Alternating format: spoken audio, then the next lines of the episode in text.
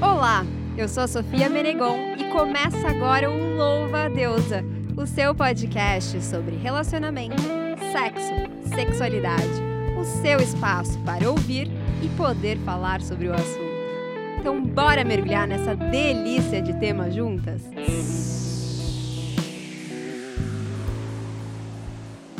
Muda-se a pessoa, mas parece que o relacionamento é sempre igual. Já percebeu isso acontecendo na sua vida ou com alguém que você conhece? Muitas vezes ouvimos que tal pessoa tem o dedo podre para escolher um companheiro ou companheira, né? Também tem aquela família em que todo mundo se separa, ou todas as mulheres ficam viúvas cedo, ou que a avó, a mãe e depois as filhas tiveram relacionamentos tóxicos. Parando agora para refletir, eu tive pelo menos três amigas e uma mestre mitomaníacas e diversos namorados infiéis. Vejo um padrãozinho por aqui. E é exatamente sobre essa repetição de padrões em relacionamentos que a gente vai falar hoje. Eita, assunto necessário esse, você não acha? Junte-se a nós e vamos cortar esse ciclo aí. Antes de mais nada, para quem não me segue no Instagram, segue lá agora, agora mesmo, porque dá pra fazer as duas coisas ao mesmo tempo. Segue lá, Sofia Menegon, tem muito conteúdo maravilhoso sobre diversos assuntos, muito quebradores de tabu por lá, então Sofia Menegon.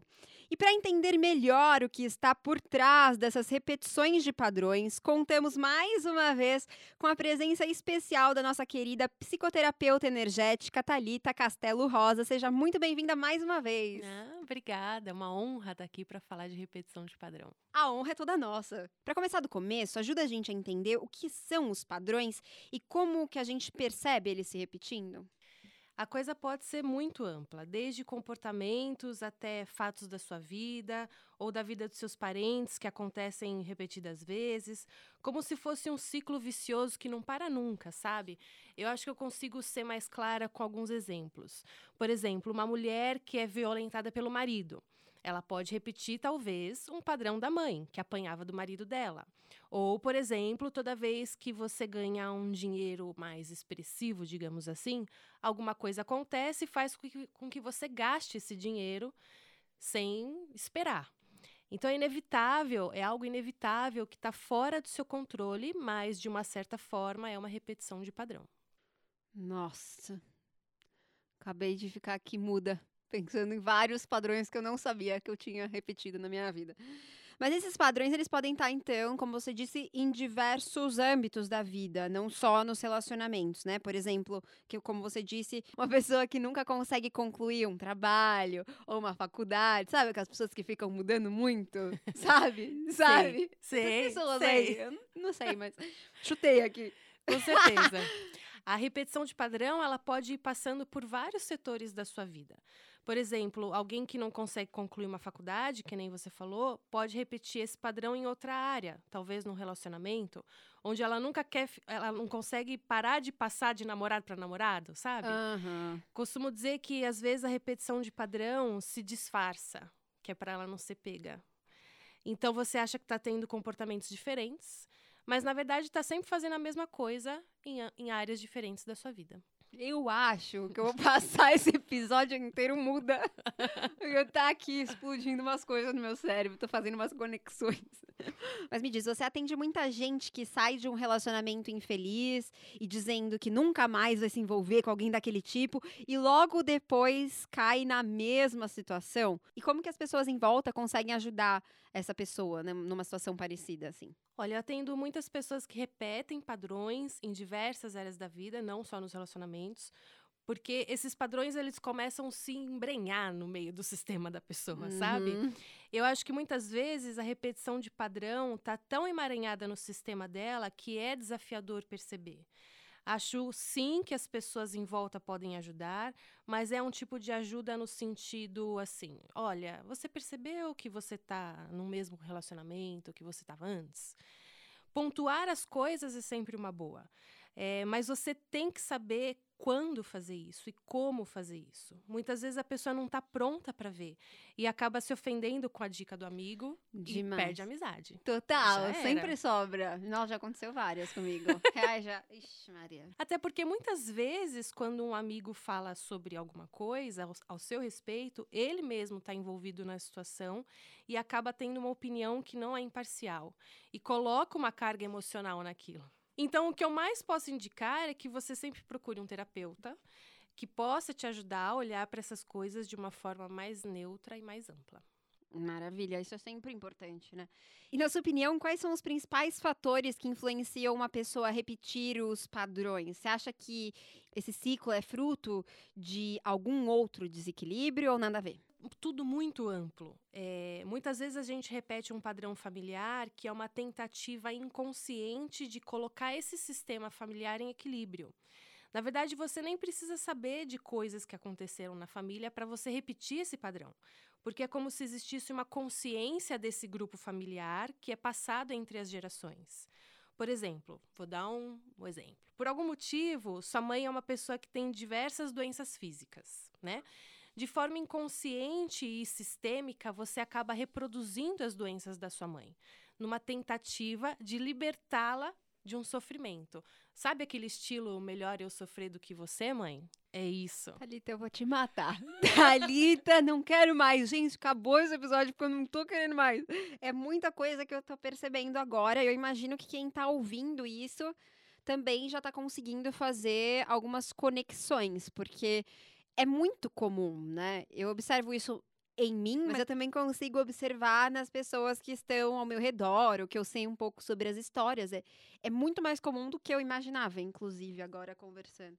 E como que eu sei, então, que eu tô entrando de novo no mesmo padrão? Tem alguma forma de identificar isso? Você tem alguma dica bafo? Olha, acho que a dica mais bafo que eu posso dar é autoconhecimento. Identificar um padrão por conta própria, sem autoconhecimento, é quase que impossível. A autoobservação é fundamental para que você identifique uma repetição de padrão. Até porque a repetição de padrão pode vir disfarçada, como eu já falei, e aí você não consegue identificar de jeito nenhum. Fazer terapia, seja ela energética ou a terapia tradicional, vai te ajudar nisso, porque sempre vai ter alguém neutro nessa situação que vai estar tá de olho nos seus movimentos. E os terapeutas têm um olho treinado para isso. Aham. Uhum. tem mesmo, nem me fale. E às vezes a gente tem até uma resistência, né? É como você falou, a gente tem uma resistência de perceber, de querer mudar, eles vêm disfarçados, né? E às vezes eles vêm escancarados também, e mesmo assim você não quer nem olhar para eles e finge que não, faz a louca, não tá acontecendo comigo, imagina. Isso não, jamais. eu vejo isso muito nas constelações familiares, né? Que eu já participei de várias. Isso é um assunto bem recorrente quando a gente fala de constelação familiar, quando eu assisto, eu fico, nossa, não acredito, a mãe dela porque fazia isso. Ai, meu, olha. Eu fico, nossa, impressionada. Adoro ver constelação familiar, que você vai juntando as pecinhas, no final você fala, gente, é muita repetição de padrão, né? E essa também é uma ferramenta pra gente trabalhar os padrões, né? A repetição de padrão. Você explica pra gente como que isso funciona, como que é, porque eu já participei de várias, mas eu não sei explicar talvez tão bem para quem tá ouvindo o que que é a constelação familiar. Então, a constelação familiar é uma dinâmica que expõe essa consciência do grupo familiar que a gente estava comentando. Ela traz os fatos sem que você precise conhecer a fundo, porque é como se a constelação acessasse a dinâmica energética da família. Ela mostra os fatos sem julgamento, e o objetivo dela é desfazer alguns laços criados, ou seja, pactos feitos por amor. Isso é muito lindo, mas a gente faz pactos por amor, como uhum. por exemplo, eu te acompanho na doença, eu te acompanho na morte. Na prática, a constelação funciona assim: você que vai ser constelado vai colocar sua dinâmica familiar na constelação, você leva um tema para essa roda e, de uma forma muito sucinta, traz alguns dados importantes, é, como, por exemplo, minha mãe sofreu um aborto, um tipo de coisa relevante desse gênero. E aí você coloca a questão, escolhe alguém do público para interpretar um, o seu papel, e dali por diante a constelação se desenrola. O papel do terapeuta é muito importante também, porque ele vai entendendo que personagem colocar, tem que colocar o pai, tem que colocar a mãe. E aí a constelação vai acontecendo e vai mostrando as dinâmicas da família. Dessa forma, a gente vai percebendo os pactos inconscientes feitos por amor.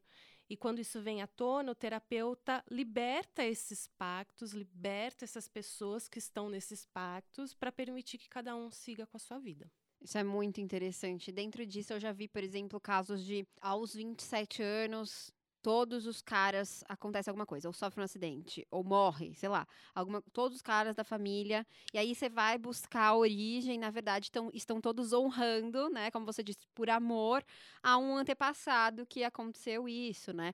Ou então, já vi caso de uma moça, por exemplo, que ela tinha uma dificuldade de tirar uma cidadania, porque na verdade ela estava honrando a dor da mãe dela, porque perdeu o marido por o mar numa viagem para esse país. Então você vai vendo essas essas relações são muito incríveis de observar, inclusive se você estiver ouvindo eu super recomendo para pesquisar a respeito e assistir, né? Porque quando você também ouve, não necessariamente você percebe o quão maravilhoso é isso, mas quando você tá lá, vê, experiencia, vivencia, se coloca na roda também, nossa, é muito incrível mesmo. Mas agora chegou o momento de um dos quadros que eu mais amo nesse programa. O quadro que é sinônimo de uma boa educação. O que não aprendi na escola.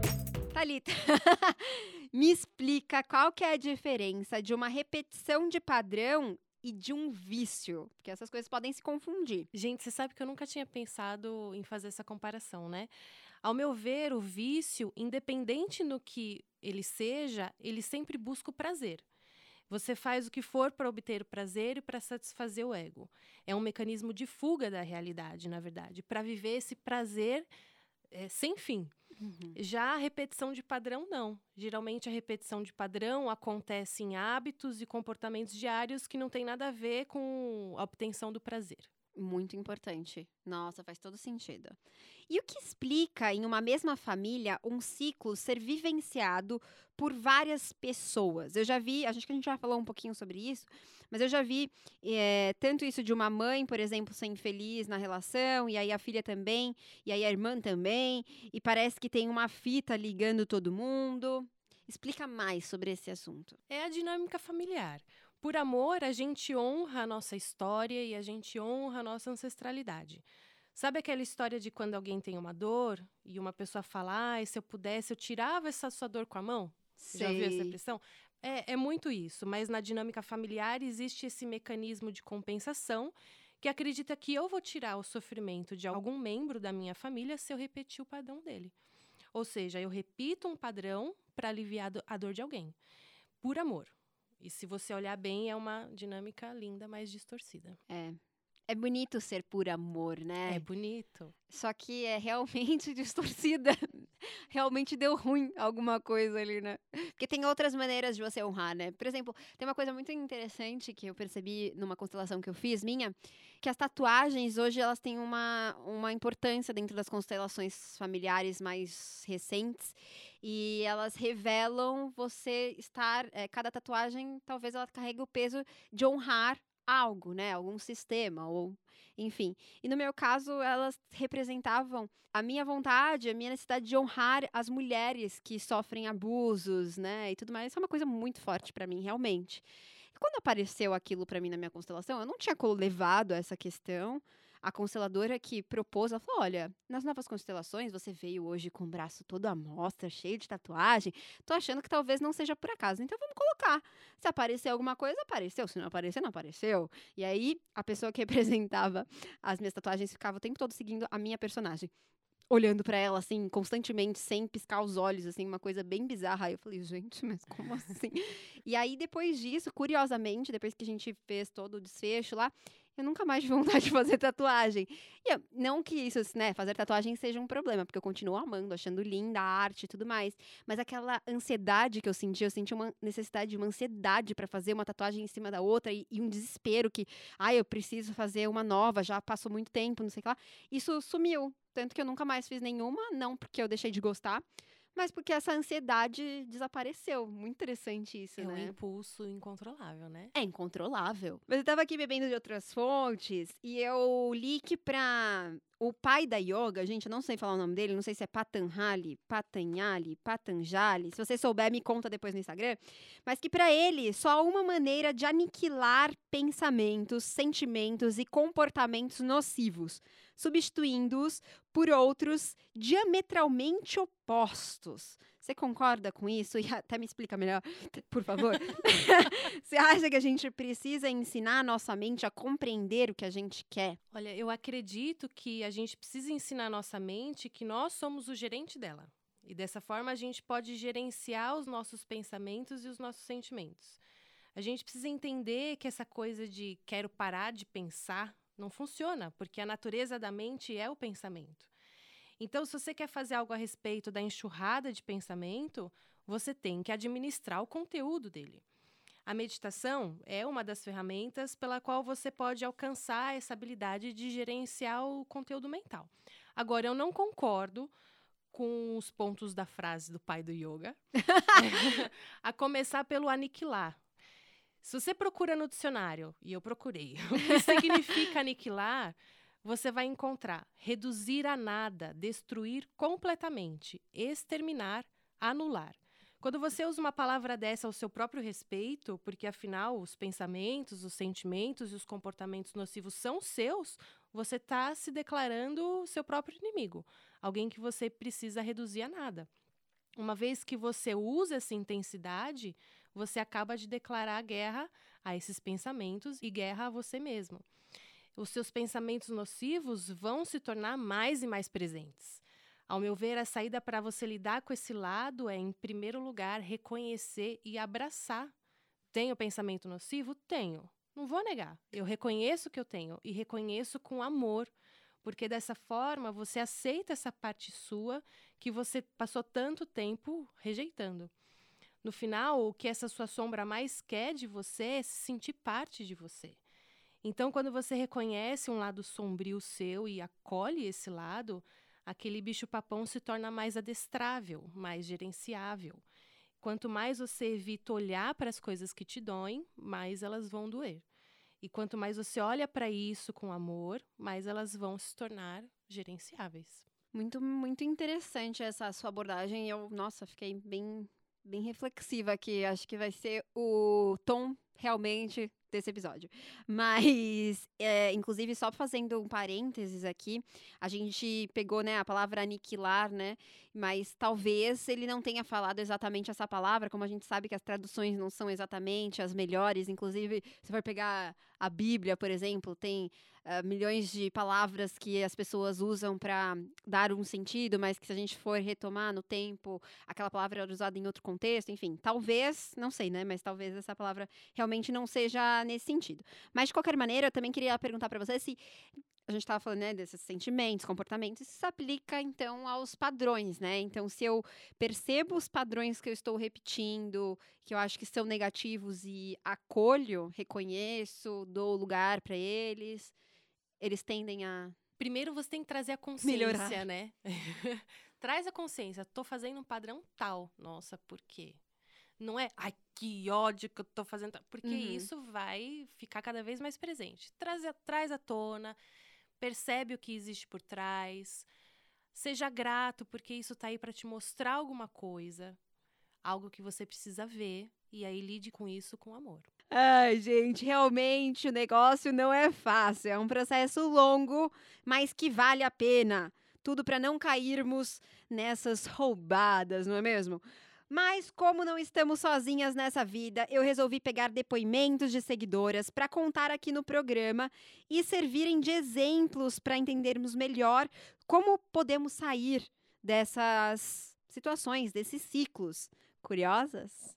Então entrem nessa roda da vida, porque começa agora o quadro Fala, que eu te escuto. Thalita, eu recebi vários depoimentos aqui e a ideia é que a gente comente sobre cada um deles e, claro, tente ajudar essa galera a não cair mais nessas ciladas. Bora. E vamos lá. Sofia, vou contar pra você, eu acho que é a minha repetição de padrão é, de família. Uh, a minha mãe foi uma mulher que ela casou cedo, ela foi obrigada a casar. Ela teve duas filhas desse casamento e quando ela tinha uh, 19, 20 anos, ela se separou, porque ela casou com 16 e deixou as meninas com o pai delas, as minhas irmãs mais velhas. Uh, isso assim, minha mãe sempre trabalhou muito, ela não foi muito presente porque ela trabalhava em salão, então ela trabalhava todos os dias. E os dias que ela estava em casa, ela ela lavava roupa, passava, guardava, fazia aquele trabalho que a gente acha que é só de mulher, né? Uh, e nisso eu não tive uma infância com a minha mãe presente, então a minha mãe raramente sentava para brincar com a gente, levava a gente parquinho. Hum, ok. O que eu vejo hoje muito parecido aconteceu com. Eu casei muito cedo também. Eu casei com meu primeiro casamento. Eu casei com 18. Desse casamento eu tive uma filha. E eu fiquei cinco anos com essa pessoa, mas assim, um relacionamento extremamente infeliz. É, voltando para o casamento dos meus pais, eles se separavam, voltavam, separavam, voltavam. E chegou um momento que, na verdade, a minha juventude, digamos assim, eu precisava, queria viver, né? E comecei a me sentir muito feliz e aí eu me separei do pai da minha filha. A minha filha ficou com o pai dela.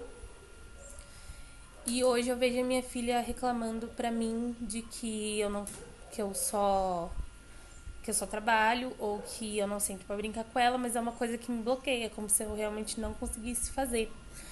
E os meus relacionamentos são muito, extremamente conturbados. Uh, chega um período assim que eu tô feliz no relacionamento, daqui a pouco eu não tô mais feliz e eu não entendo porquê. E do relacionamento chega um ponto assim que eu não quero mais estar com a pessoa simplesmente porque não quero mais, sabe? Não, não tenho motivo, só porque acho que parece que como se eu tivesse um limite, sabe? Ah, deu esse limite, eu não quero mais estar. E depois passa um tempo que eu fico sozinha, depois talvez eu queira voltar com essa pessoa, sabe? Que é bem assim que eu via meus pais fazendo. Uh, e aí, até da minha filha, é, quando mesmo ela me questiona desse negócio de brincar com ela, aí eu pego e falo pra ela, justificando, né? Mas a minha mãe nunca brincava comigo. E acaba se repetindo esse padrão, né? É, acho que é isso. Muita repetição ali, né? Tem a repetição com a filha, tem a repetição com, no relacionamento, a repetição, inclusive, do de ter filho cedo, né? Enfim. Pois é, dá para perceber, no começo ela fala assim, ela se refere às irmãs mais velhas como meninas. Não sei se você percebeu. Sim. Mas isso é um indício de que ela tá com um papel diferente dentro da dinâmica familiar. Hum. Porque são irmãs, hum. irmãs mais velhas dela. E ela se refere a essas. Como se fossem mais novas. Sim. E, e quando você tem irmã mais nova, não sei porque eu não tenho, mas quando você tem irmã mais nova, você não fala menina, você fala minha irmã. É. Né? Então ela já está com um papel diferente aí dentro desse sistema familiar. Pelo que eu entendi, ela é filha de um segundo casamento, né, Isso. da mãe. E, e aí, quando a gente tem mais de um casamento e tem um filho nesse segundo casamento, que no caso é ela, sistemicamente falando, o, o filho desse segundo casamento representa o marido do primeiro casamento. Pode se associar, né? Pode se vincular, Sim, né? Pode. E aí ela pode estar tá se comportando de uma, for de uma forma similar para representar o primeiro marido da mãe. Hum. Além de tudo isso, pode existir ainda uma culpa que a mãe dela carrega sobre o tipo de criação que ela deu e que de uma forma ou outra ela vem repetindo esse padrão para tirar a culpa da mãe hum. e para honrar, para dizer que tá certo. Esse é o jeito de criar. Exatamente. Meio isso? Meio isso. E, e ao mesmo tempo, ela, eu noto um comportamento de rebeldia dela. Porque ela diz que a mãe foi obrigada a casar e agora, hoje, ela está num relacionamento, depois ela simplesmente fala que ela não quer, porque ah, acho que não. É quase que um comportamento meio de birra, é, como começa e termina o relacionamento, uma hora quer, uma outra, não, uma outra hora não quer, né? É, é um caso complexo, que eu acho que ela se ela constelar, vai sair bastante coisa, mas acho também que ela deveria fazer um acompanhamento terapêutico. Maravilha, fica a dica aí. E acho que já, ela já conseguiu ter uma ideia das origens dessa situação toda nessa, nessa pequena fala da Talita. Vamos agora então para a próxima ouvinte. E essa ouvinte é muito legal que ela é uma ouvinte portuguesa. Vocês vão sentir o sotaque dela aí. Vamos ouvir. Bom dia. Uh, é assim, acerca das amizades, eu tive várias amizades onde reparei que se estava a repetir o eu sou amiga, ajudo, estou para os meus amigos imensamente. Uh, quando eu preciso, muitas vezes os meus amigos não estão para mim, o que me leva a pensar que se calhar o meu nível de amizade é um superior ao deles, que eles não são tão amigos como eu pensava que eram. Ou então acham que desta amizade podem tirar proveito e quando é para retribuir não o fazem, não retribuem. Agora estou a tentar aprender a lidar melhor com isso, apesar de sofrer de ansiedade, então torna tudo mais difícil. Ela então na verdade, tem vários amigos e até familiares, então ela faz tudo por eles, ela percebe que se repete o padrão de encontrar essas pessoas por quem ela faz tudo, mas que eles, na hora que ela precisa, não retribuem, assim. Ela sente que não existe essa, essa contrapartida. É, não sei se é uma repetição de padrão de família, porque ela não citou nada do tipo, mas é, esse padrão dela, eu acho que vem também para mostrar o que ela precisa fazer, né? Se posicionar perante esses amigos, talvez aprender algo em relação a essa carência que ela sente, por que, que ela se sente tão carente, por que, que ela busca no outro essa necessidade de preenchimento. Não sei se é um caso de repetição de padrão familiar, mas ela está repetindo isso. Talvez o universo queira mostrar para ela, querida, olhe para você mesmo né, se, se nutra.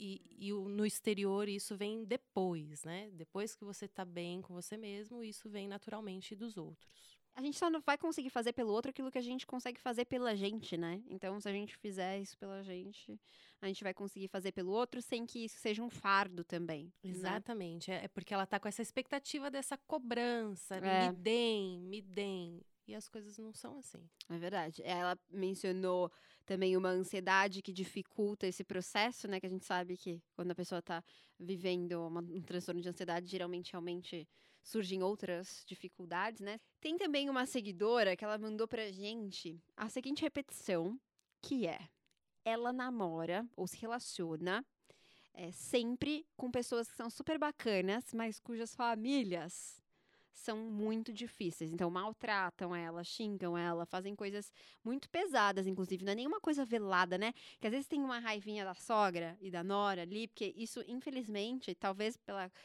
ideia de que ai, mulheres são rivais, que a gente ouve desde cedo, isso existe, né? Mas muitas vezes isso é meio que velado, né? Todo mundo, elas sabem, fazem dão umas alfinetadas, mas muito discretamente. Mas no caso dessa pessoa não, é uma coisa muito exposta e é isso aí, assim. Então é entender em que papel que ela está se colocando, porque energeticamente ela pode estar tá se apresentando como uma ameaça para essa família. Bom, aí pode ter os motivos, mas é por que, que ela está se colocando nesse papel ameaçador, digamos assim, se é que é essa a realidade. Certo. É porque a família está reagindo a uma forma que ela se apresenta. E aí já ela já está criando uma inimizade e aí ela automaticamente vê a família como inimiga, como ameaça também. Hum. é como se fosse uma luta dos dois lados para competir pelo pelo namorado, né? uhum. né? É, vamos ver quem ganha. Então talvez ela já entre num relacionamento com essa mentalidade de ele é meu, não é de mais ninguém, nem da família. E a família sente. Fico pensando aqui. Agora vamos ouvir o nosso último áudio de hoje, que também é um caso muito complexo. Achei interessantíssimo. Vamos ouvir. Oiê, meu nome é Ana e eu sou uma, ou melhor, era uma repetidora de padrões. É, eu tive no total até hoje quatro relacionamentos, sendo que três eu percebi um padrãozinho ali. É, no, no primeiro desses três, fluiu assim super bem, era super tranquilo, enquanto a pessoa viajava bastante a trabalho. Então, durante esse tempo que ele estava viajando, eu conseguia curtir minha vida, ver meus amigos e rolava um ótimo equilíbrio, assim, entre o namoro e encontros com outras pessoas, de amigos, ver pessoas que eram importantes para mim, etc. E isso para mim acho que é uma das partes mais importantes de se manter num relacionamento, que é não deixar as outras pessoas de lado, né? Mas quando esse ser humaninho parou de viajar muito a trabalho, as coisas começaram a ficar um pouco mais tensas, porque ele era muito mais ciumento e possessivo do que eu podia imaginar. E depois de um tempo, assim, sofrendo por causa disso, a gente terminou e ficou tudo bem pra mim, né? Aí depois disso, depois de um tempão até, na verdade, eu engatei num relacionamento com um cara que eu conheci no carnaval. Sim, foi exatamente isso. E ele foi me conquistando, conquistando. Quando eu me vi, eu tava num relacionamento mega abusivo com um cara ultra possessivo e que foi muito, muito traumático. A gente namorou um ano e meio e além, além de todo o abuso que ele fazia comigo, ele era, como eu já falei, né, Ana repetitiva e muito possessivo. E foi muito, muito difícil, assim, de, de lidar e de ter até força para conseguir terminar, porque por mais que você veja que não é para você, e que você não está feliz, é meio que parece que você merece, né? Essa agressividade toda. Enfim, mas o tema não é relacionamento abusivo e sim repetição de padrão, né? E aí eu consegui terminar, foi super forte e rolou super e foi tudo bem, ninguém se machucou. E aí depois eu ainda tenho um terceiro relacionamento. Depois de estar assim um pouco mais restituída também, né? E aí era com uma pessoa muito especial, que até hoje na verdade é especial para mim, mas que quando eu percebi que essa pessoa também era imatura, ciumenta, possessiva, é, e eu comecei a me ver sentindo exatamente as mesmas coisas que eu sentia quando estava com os outros dois, eu tentei, eu saí correndo assim, o mais rápido que eu pude e que consegui, sabe? De se perceber tendo esses mesmas, mesmas sensações, mesmos sentimentos de tipo, ai meu Deus, será que tal pessoa vai ficar brava? Ai meu Deus. Quando você faz um negócio banal, sabe? Idiota, tipo ligar para uma amiga. Ai, nossa, putz, será que eu fiz errado de falar com X pessoa?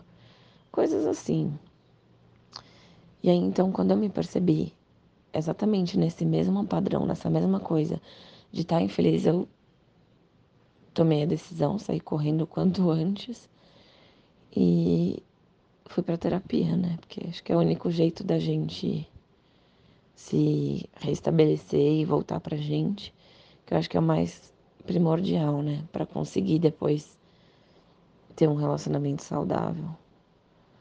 Eu acho que eu me afastei tanto dessas pessoas que hoje eu consegui. Acho que talvez o jeito melhor, na verdade, de não se deixar levar pelos mesmos padrões é ser sempre o mais autêntico de você que você pode ser. Porque essas pessoas que estão naquele padrão antigo, provavelmente elas não vão se aproximar, sabe? É isso, espero que tenha sido um bom relato. Valeu. Possessividade é um padrão na vida dessa pessoa, né? Com certeza. Precisa ver se não existe nenhuma raiz familiar, no sentido, por mais que os pais tenham um casamento ok, como que os pais lidavam com ela, né? É, e ela tá lidando com um relacionamento é, onde ela tá atraindo isso, né? Uhum. Muda de parceiro e de parceira e continua atraindo isso. Agora, por quê? ela se torna se mostra como vítima, talvez? Ela se porta como vítima? Não sei. Tem que pra, parar para analisar, então. É, precisa de mais dados. É, a origem, de repente, se de repente, dentro da família se teve relações de é, possessividade. É, isso. Ou eh, se ela sente a necessidade disso, porque de repente ela foi muito largada. Existe isso? De tipo, ai, foi muito largada na vida, a mãe não ligava muito, o pai a deixava porque eram bem tranquilões, aí ela tem essa necessidade de alguém que queira, inconsciente, uma necessidade inconsciente, porque no final ela quer estar tá livre, quer fazer as coisas, mas sei lá. Existe isso? de Sim, ela pode eh, se sentir sem rumo e ela atrai pessoas que dominem, Dominem. controlem, porque aí é fácil, né? Eu não sei para onde eu vou, não sei tomar decisão, então eu me junto a alguém que saiba. E aí ela pode Hum. atrair desde um namorado que, que seja um pouquinho dominador até os mais possessivos. Cara, isso faz muito sentido. Eu sou muito controladora e eu sou muito dominante, assim. E eu sinto que eu me envolvi em muitos relacionamentos em que. Em alguns relacionamentos em que eu percebia que a outra parte, ela precisava de alguém que direcionasse. Não precisava conscientemente, mas sentia em mim, tinha em mim esse papel, assim, de falar: ó, você faz isso, você faz aquilo, você faz aquele negócio, toma esse caminho, esse aqui não né? Esse amigo não é bom pra você. Aí já tomei o personagem do quê? Da mãe, né? Aí já inventei outra coisa. Ai, ferrou. É, um dominador precisa de um dominado. E no caso contrário, então, quando a mãe e o pai são muito dominadores, isso pode, mesmo ela não querendo isso, de forma inconsciente, ela repetir isso, né? Esse padrão de ó, pessoas que são super protetoras e, ou, né, en- entre aspas, né? Essas pessoas mais controladoras e possessivas. e- É, se ela não soube lidar com esse pai, essa mãe, e ela ainda precisa é, cuidar dessa relação, provavelmente ela vai buscar relações que sejam a representação do pai ou da mãe e que vai repetir esse padrão de, de criação, né, que ela recebeu. Então ela vai continuar, ela vai projetar nessa pessoa ou o pai ou a mãe. Caraca. Gente, é muito interessante esse assunto, né? Eu senti que eu fiz aqui sessões de análise durante esse programa. Eu fiz várias sessões de terapia aqui com vocês. E imagino que vocês também tenham essa sensação, né? Passaram filmes de momentos da minha vida que lá estava eu de novo, repetindo tudo, mais uma vez. E a gente faz isso. E, inclusive, convido você a fazer esse exercício de pensar sobre o que você repete na sua vida. Quem nunca, né? O importante é entendermos que isso é normal, mas que é possível mudarmos esse ciclo que parece sem fim. Primeira coisa, tente se ater aos sinais. Se você já viveu algo similar uma vez, deve começar a ter mais consciência de quais são os gatilhos que podem te alertar para não cair na mesma situação. Acho que falamos hoje muitos jeitos de entendermos melhor esse processo, né? Agora é trabalhar em cima e não desista. Então vamos quebrar logo essa corrente aí, porque a gente sabe o quanto que é decepcionante se ver sempre no mesmo lugar que faz mal pra gente, né?